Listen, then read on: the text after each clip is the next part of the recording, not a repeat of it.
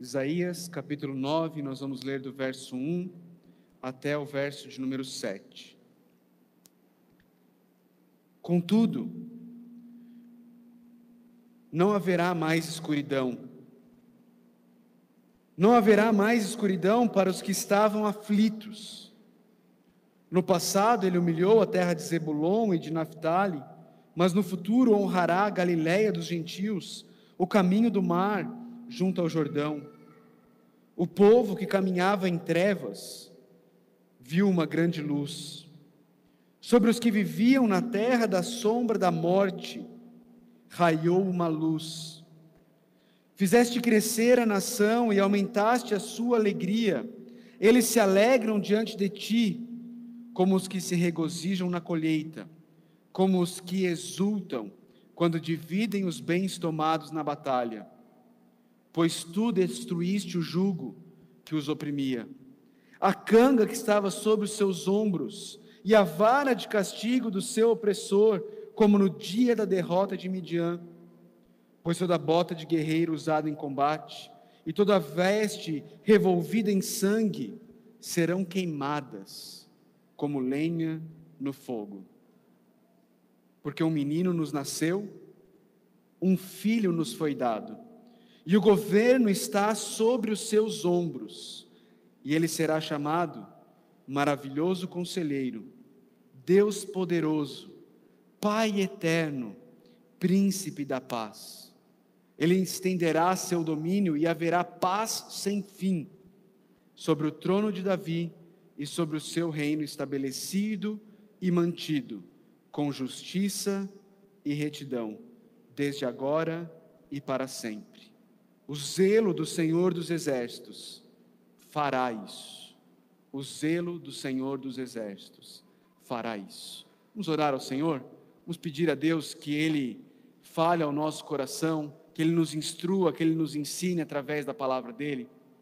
Pai de amor, nós, nós, nós confessamos aqui, Deus, a nossa incapacidade. Nós confessamos aqui que, se não for o Senhor nos instruindo, nos ensinando, nós não somos capazes de entender a tua vontade, o teu propósito, a tua palavra, mas ao mesmo tempo nós cremos que o teu Santo Espírito nos dará entendimento da palavra que ele inspirou, Deus. Por isso nós suplicamos que o Senhor fale nos nossos corações nessa noite. Nós suplicamos que vidas sejam transformadas para a honra e glória do teu nome. É no nome santo do teu filho o Messias prometido que veio e virá, que nós oramos. Amém. Queridos, o texto que nós temos diante de nós nessa noite é um texto profético, o texto do profeta Isaías. Isaías escreve uma palavra profética direcionada ao povo de Deus. Essa palavra profética direcionada ao povo de Deus, ela é uma palavra de juízo ela é uma palavra de condenação. O profeta Isaías escreve ao povo de Deus dizendo: vocês estão vivendo de maneira ímpia, e por estarem vivendo de maneira ímpia, Deus irá enviar povos estrangeiros que devastarão a terra e que levarão vocês como cativos, como escravos, para uma outra nação. Mas no meio dessa palavra de condenação, no meio dessa palavra profética de condenação ao povo que vivia longe do Senhor, ao povo que vivia fazendo o que eles achavam certo aos seus próprios olhos. No meio dessa palavra profética contra esse povo que se achava autossuficiente, que se achava independente, no meio dessa palavra profética, Isaías traz uma palavra de consolo. Isaías traz uma palavra profética de ânimo e de salvação. Ele começa o capítulo 9 com a palavra contudo, mostrando que ele está indo agora para uma outra direção.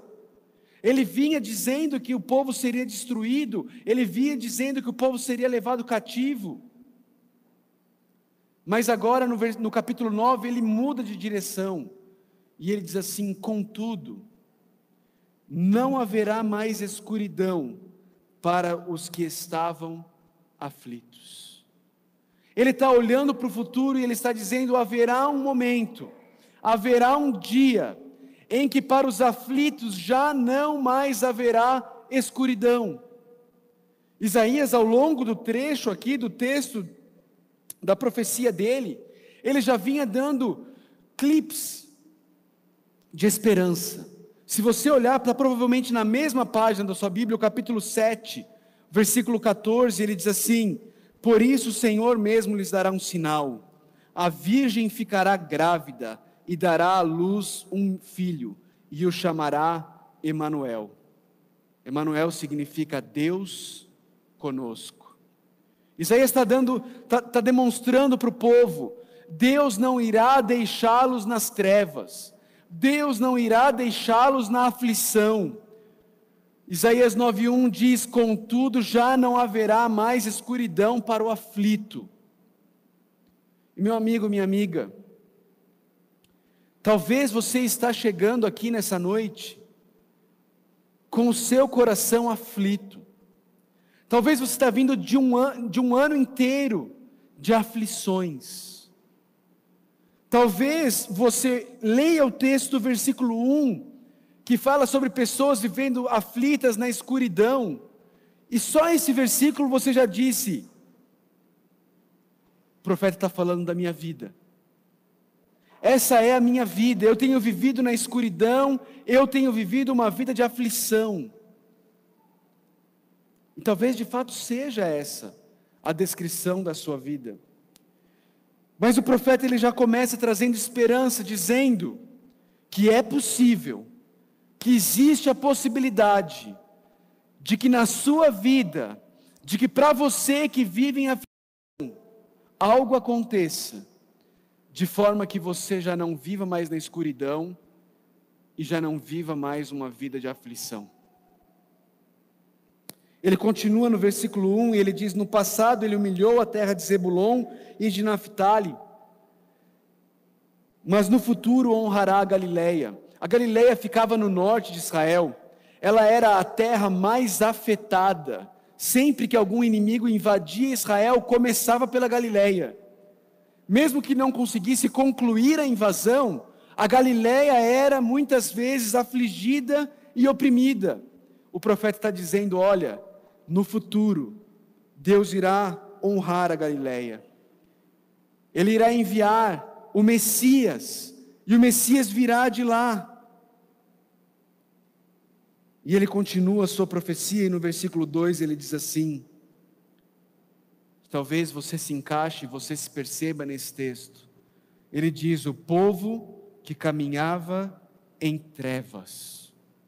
Talvez essa seja a descrição da sua vida. Talvez você esteja vivendo em trevas. E eu quero te lembrar de algo. O profeta Isaías não está escrevendo para pessoas que não conheciam Deus. O profeta Isaías não está escrevendo para pessoas não religiosas. O profeta Isaías não está escrevendo para um grupo de pessoas depravadas e morais que zombam de Deus com a sua boca. Mas o profeta Isaías está escrevendo para pessoas religiosas, pessoas que professavam crer no Deus Altíssimo, pessoas que professavam uma vida de religiosidade. Mas o profeta Isaías está dizendo que essas pessoas, que com seus lábios professavam a Cristo, com os seus atos o desonravam. E por isso, essas pessoas, segundo o profeta Isaías, estavam caminhando em trevas. Caminhando em trevas. De novo, talvez essa seja a descrição da sua vida nessa noite. Talvez você reconheça que os seus lábios honram e glorificam a Deus, mas que os seus caminhos estão longe do Senhor. O profeta Isaías tem uma palavra de consolo para você. Ele tem uma palavra de esperança para você. Ele diz: O povo que caminhava em trevas viu uma grande luz. E aqui ele começa um contraste entre trevas e luz. Ele continua o texto e ele diz: sobre os que viviam na terra, na terra da sombra da morte. Na terra da sombra da morte. É para lá que as trevas levam. Para aqueles que viviam na terra da sombra da morte, raiou uma luz. Raiou uma luz.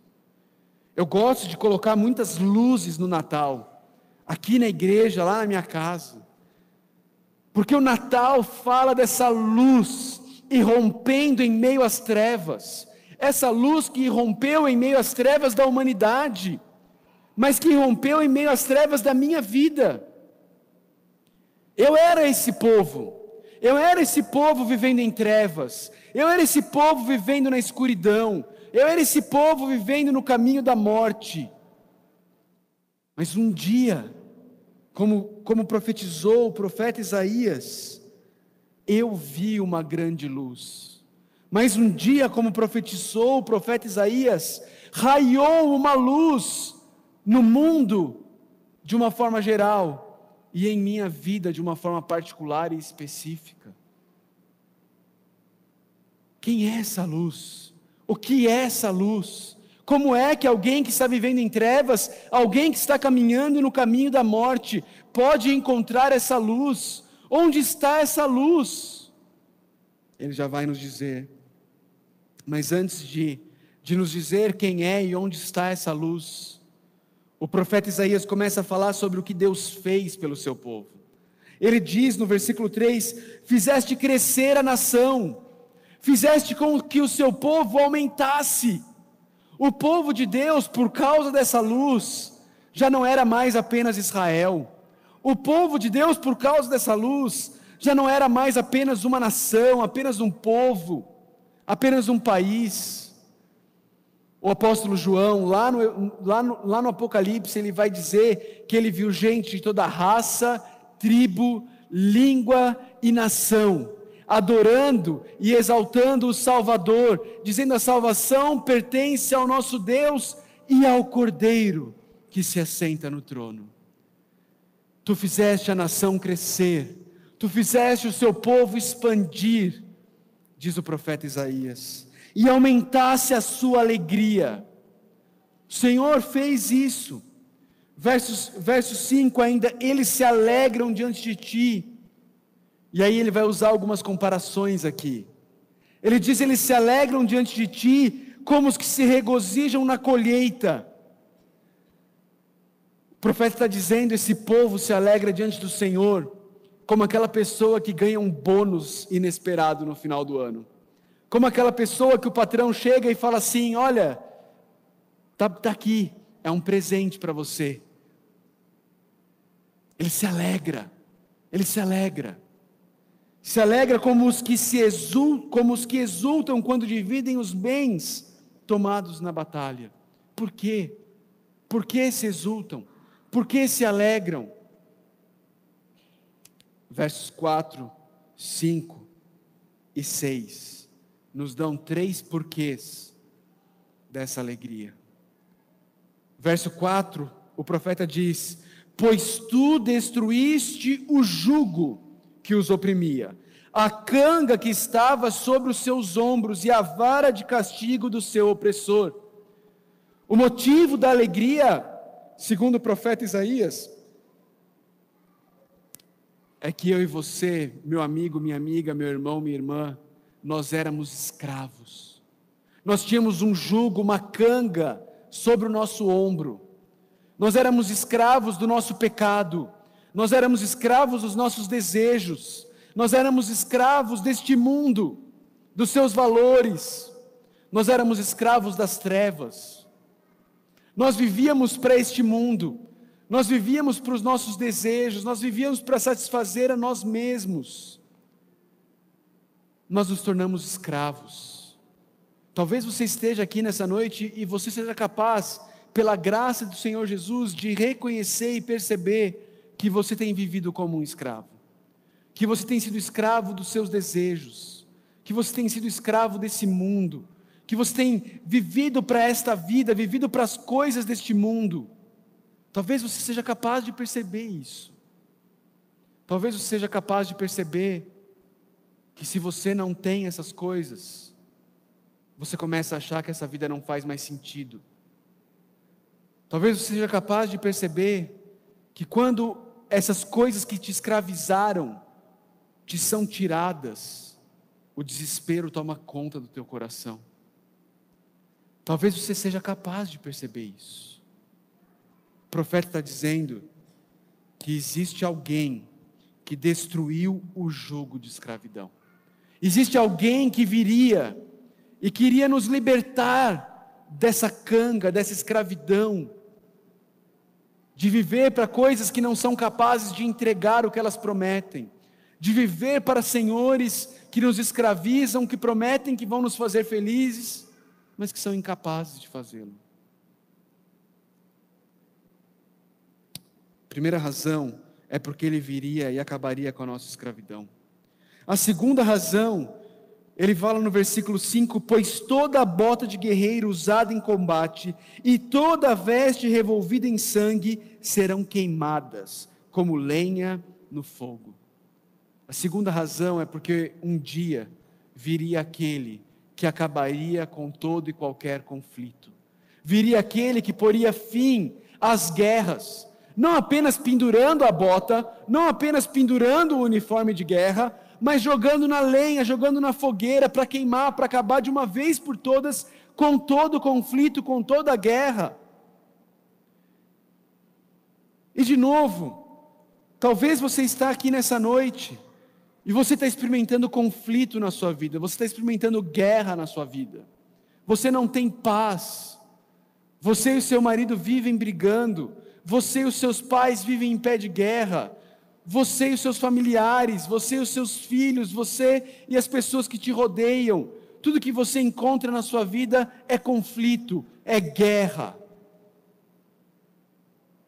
A profecia do profeta Isaías, ela nos diz que um dia viria aquele que acabaria com todo o conflito, aquele que poria fim em toda guerra, em todo o derramamento de sangue.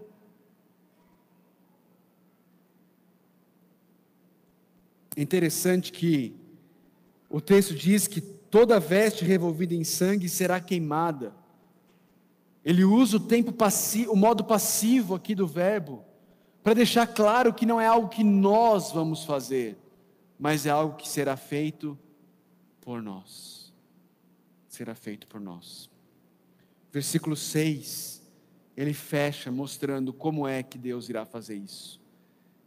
E é fantástico ver como Deus é um Deus que inverte as coisas, um Deus que subverte as ordens, um Deus que altera todo o padrão.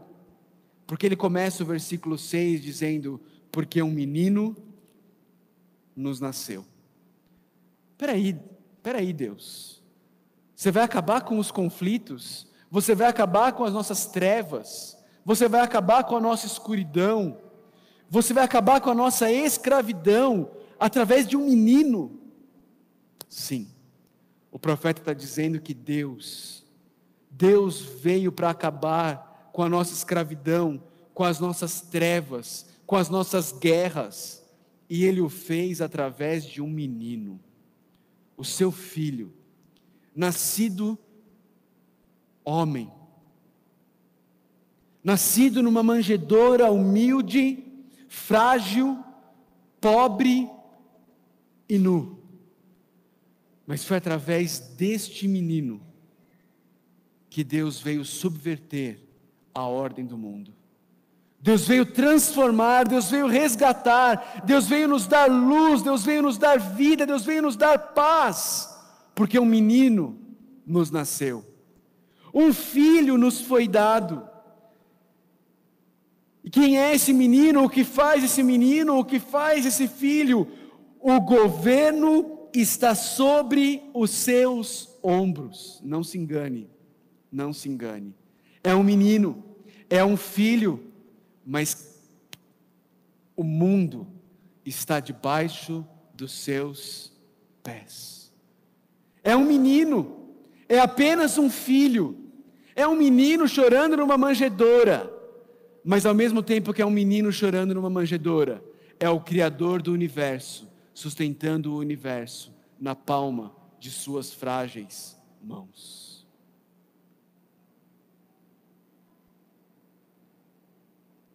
E esse menino que reina, esse menino que governa, esse menino que, que, que, que tem o universo inteiro aos seus pés. Profeta Isaías diz que ele é o maravilhoso conselheiro, ele é o Deus poderoso, ele é o Pai eterno e ele é o príncipe da paz.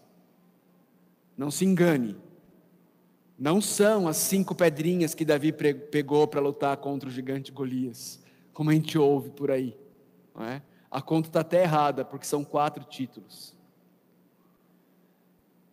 Não é nada disso, mas é o Senhor Jesus Cristo, esse maravilhoso conselheiro, e porque Ele é o maravilhoso conselheiro, eu e você podemos ouvir a sabedoria dEle e seguir a sabedoria dEle, porque Ele sabe muito melhor do que eu e você. Sabe qual é o problema? Sabe por que, que eu e você vivemos em trevas? Sabe por que, que eu e você vivemos em guerras? Porque eu e você nos achamos sábios aos nossos próprios olhos. Nós seguimos a nossa sabedoria. Nós achamos que nós sabemos o que é melhor para a nossa vida. E o resultado é trevas, escuridão e guerra. Mas Isaías está dizendo: viria aquele que é o maravilhoso conselheiro. Ele não apenas é o maravilhoso conselheiro, ele é o Deus poderoso. E porque Ele é o Deus poderoso, eu e você, que somos seres frágeis, podemos nos esconder atrás dEle e confiar de que Ele está cuidando de nós. Eu e você podemos dar um passo para trás e dizer: Deus, o Senhor é o meu Deus forte, o Senhor é o meu Deus poderoso. Eu não preciso lutar as minhas guerras, porque é o Senhor quem as está lutando por mim. Eu não preciso me justificar, eu não preciso provar que eu estou certo, eu não preciso garantir que as pessoas vão fazer do jeito que eu quero, porque eu sou fraco, mas o Senhor é forte, e eu posso descansar e confiar no Senhor. O Senhor é o meu Deus poderoso, é o meu Pai eterno, esse Deus poderoso que ao mesmo tempo nos abraça com um abraço fraterno e cuida de nós como um pai protegendo, guardando. Maravilhoso conselheiro, Deus poderoso, Pai eterno, príncipe da paz. Em meio às turbulências da vida, em meio aos conflitos da vida, em meio aos muitos desarranjos desta vida neste mundo caído, nós podemos crer que o nosso Salvador é o príncipe da paz é o príncipe da paz. E ele termina esse, esse trecho no versículo 7, olhando para o futuro, olhando para um momento que nós ainda não estamos vivendo. Ele para de olhar agora para a manjedoura e ele olha para o trono. E ele diz o seguinte: Ele estenderá o seu domínio e haverá paz sem fim sobre o trono de Davi e sobre o seu reino estabelecido e mantido com justiça e retidão, desde agora e para sempre. O zelo do Senhor dos Exércitos fará isso. Queridos, o Cristo que veio como menino, o Cristo que nasceu na manjedoura humilde e frágil, ele morreu na cruz do Calvário ele ressuscitou o terceiro dia. Ele foi assunto aos céus. E um dia ele voltará. Não mais como um menino. Não mais como o Cordeiro de Deus que tira o pecado do mundo. Ele voltará como o leão da tribo de Judá. Ele voltará conquistando e vitorioso. Ele voltará reinando. E ele estabelecerá o seu reino, um reino que não terá fim e esse reino será um reino de absoluta e completa paz, justiça e retidão. Paz, justiça e retidão. A pergunta para mim e para você nessa noite é se eu e você já somos súditos desse reino. Se eu e você já nos prostramos diante do Rei e reconhecemos que Ele é a nossa luz, que Ele é a nossa salvação, que Ele é a nossa vida, e que Ele veio nos resgatar e nos tirar das trevas e nos trazer para a luz. Você já se prostrou diante do Rei? Ou, ou você acha que o Natal é só essa época do ano bonitinha em que a gente fala sobre, sobre coisas legais, sobre paz, sobre esperança, sobre seguir o exemplo do, de Jesus, esse grande mestre? Jesus nunca aceitou ser reconhecido como grande mestre. Ele nunca deu espaço para isso. Jesus nunca permitiu que ele fosse visto como um exemplo a ser seguido. Ele não é isso. O autor das Crônicas de Nárnia, C.S. Lewis, ele diz que não tem outra opção. Ou você enxerga Jesus como um mentiroso, alguém que inventou tudo o que ele disse sobre si, ciente de que ele estava mentindo, ou você enxerga Jesus como um louco, alguém que, que tinha uma deficiência mental e por isso acreditava nas suas próprias mentiras, ou você se prostra e adora o Deus, Criador do universo, encarnado como homem, para pagar o preço do meu e do seu pecado. Não tem uma quarta alternativa. Ele não é um grande mestre da moral.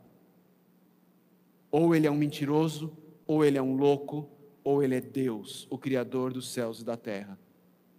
E como Deus, ele merece ser adorado e obedecido. Qual é a sua relação com o príncipe da paz? Qual é a sua relação com o Deus poderoso? Qual é a sua relação com o Pai eterno? Qual é a sua relação com o maravilhoso conselheiro? O mínimo que se espera é que, se você é parte do reino, você é alguém que está levando paz, justiça e retidão. Porque se é isso que o rei traz, os súditos desse rei deveriam ser conhecidos por pessoas que promovem a paz, que promovem a justiça e que promovem a retidão. Você é um súdito do rei. Ele é de fato, como nós temos ouvido as músicas, ele é de fato o teu tesouro. Ou o teu tesouro é você mesmo? a tua vontade, a tua ganância, os teus planos, os teus desejos. E quando esses tesouros são ameaçados, você faz guerra. Ou o seu tesouro é Jesus. E como ele, você vive uma vida de se humilhar. Você vive uma vida de abrir mão dos seus direitos. Você vive uma vida de amor ao próximo, de serviço ao próximo porque você já esteve aos pés e continua lá, aos pés do maravilhoso conselheiro, do príncipe da paz, do Deus forte e do Pai eterno. Qual é a tua relação com Jesus? Você acha apenas uma história bonita? Você acha que Jesus é apenas um grande mestre? Jesus é apenas a tua religião? ou ele é o teu Salvador? O Messias prometido por Isaías. O Salvador do universo, que veio para pagar o preço do meu e do seu pecado, para que nós pudéssemos ter paz com Deus. Quem é Jesus para você nessa noite? Meu amigo, minha amiga, essa é a, essa é a resposta mais importante que você precisa dar para você mesmo. Quem é Jesus para você? Isso vai fazer a diferença aqui e agora, na maneira como você vive, mas ainda mais importante do que isso, vai fazer a diferença para a sua eternidade. Se você vai passar a eternidade em trevas e em morte, ou se essa luz vai te resgatar das trevas e vai te levar para a eternidade com Ele. Quem é Jesus para você?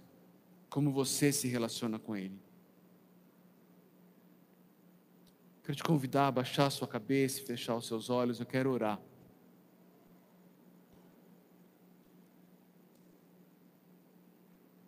De cabeça baixa, de olhos fechados. Eu quero que você pense sobre a sua vida. Eu quero que você reflita sobre o seu relacionamento com Jesus.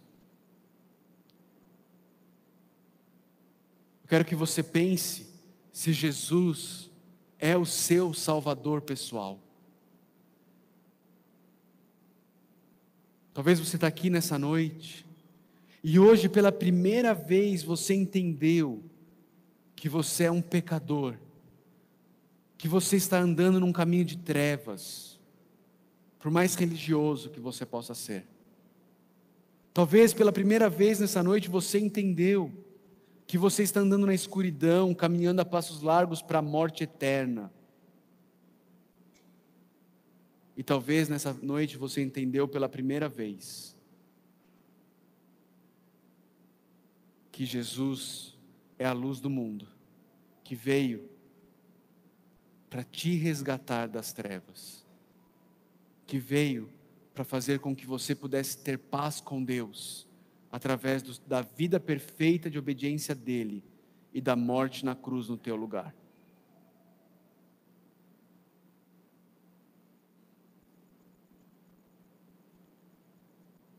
Talvez isso aconteceu com você nessa noite. Se isso aconteceu com você nessa noite, se nessa noite Deus abriu seus olhos e você percebeu que você está vivendo em conflito, em guerra, em trevas, e você percebeu que Jesus foi enviado por Deus para transformar a sua vida. Todos de cabeça baixa, de olhos fechados. Se isso aconteceu com você nessa noite, eu queria que você erguesse uma de suas mãos, apenas para que eu pudesse louvar a Deus pela tua vida. Isso é algo que a gente, a gente faz uma vez só na vida. A gente percebe pela primeira vez e a gente passa a perceber para sempre aconteceu com você hoje? Deus te resgatou hoje do império das trevas? Deus abriu hoje os seus olhos para que você fosse salvo por Jesus? Alguém aqui nessa noite? Erga uma de suas mãos, eu quero apenas louvar a Deus pela sua vida.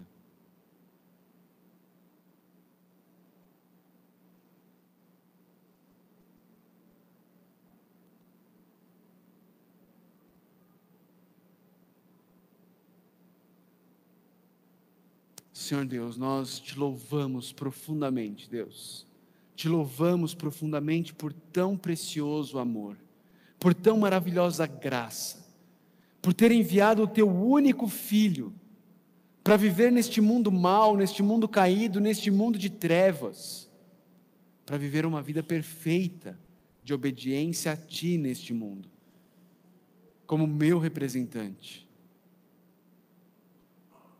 para viver a vida que eu sou incapaz de viver e para morrer a morte que eu merecia morrer. Deus, nós te louvamos, Pai, nós te bendizemos.